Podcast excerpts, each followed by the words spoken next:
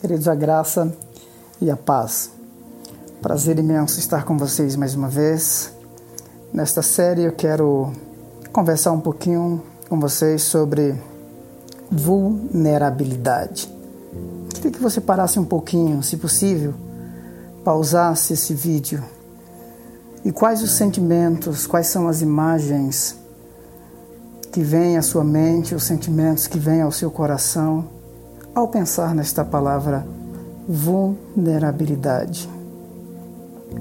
Talvez medo, insegurança, ansiedade, rejeição, medo de se expor, vergonha e assim por diante. Neste primeiro áudio eu quero simplesmente dizer que nós vivemos em um mundo totalmente vulnerável. Os sistemas de segurança mais sofisticados do mundo já foram invadidos por hackers. Conheço a história de um jovem de 16 anos que hackeou o sistema da Apple. Vocês conhecem a Apple e sabem a empresa de nome, de renome que é, e possivelmente o o sistema de segurança é elevadíssimo. Mas um jovem de 16 anos hackeou a, a, a Apple, mostrando que apesar de todo, toda a segurança, o sistema se mostrou vulnerável e ele hackeou é, cerca de 90 gigabytes de arquivos de segurança e informações pessoais de usuários durante um ano. Um outro fato é que a Sony, uma outra empresa sofisticada de renome no mundo inteiro, também foi hackeada por muitas e muitas pessoas. Então, dos hackers se infiltrou no centro de informática e foi interessante que essa invasão ela aconteceu com um computador muito simples que custava apenas 35 dólares. E ele continua fazendo aquilo por quase um ano também. Nós vivemos em um mundo vulnerável. Estamos expostos à vulnerabilidade. O número de depressão tem assolado as pessoas no mundo inteiro. O desemprego. Há cerca de 60 milhões de pessoas no mundo vivendo desabrigadas ou fora dos seus países. O número de refugiados tem crescido ano após ano. Deixe-me dizer uma coisa para você.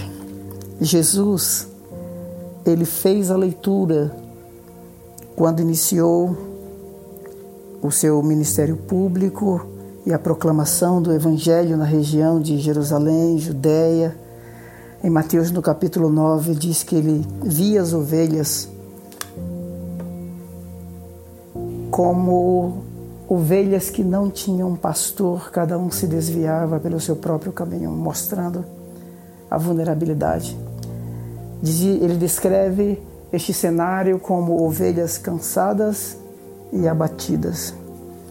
Em João, no Evangelho de João, no capítulo 17, ele também mostra que o mundo no qual ele viveu foi o mundo que o odiou.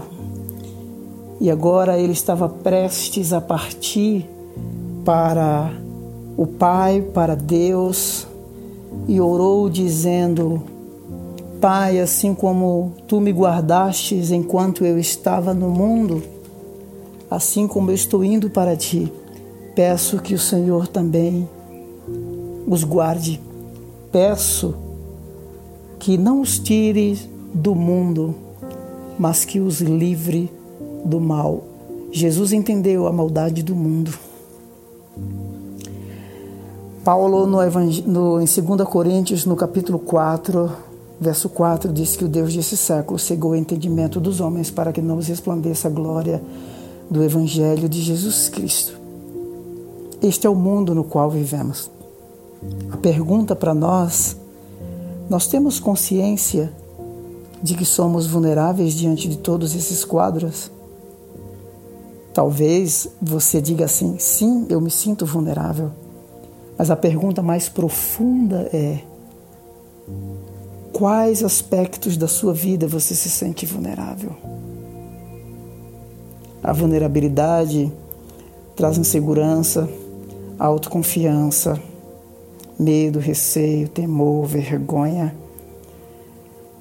Mas um dos grandes benefícios ao reconhecê-la é que ela, ela nos coloca em relação com o nosso mundo interior.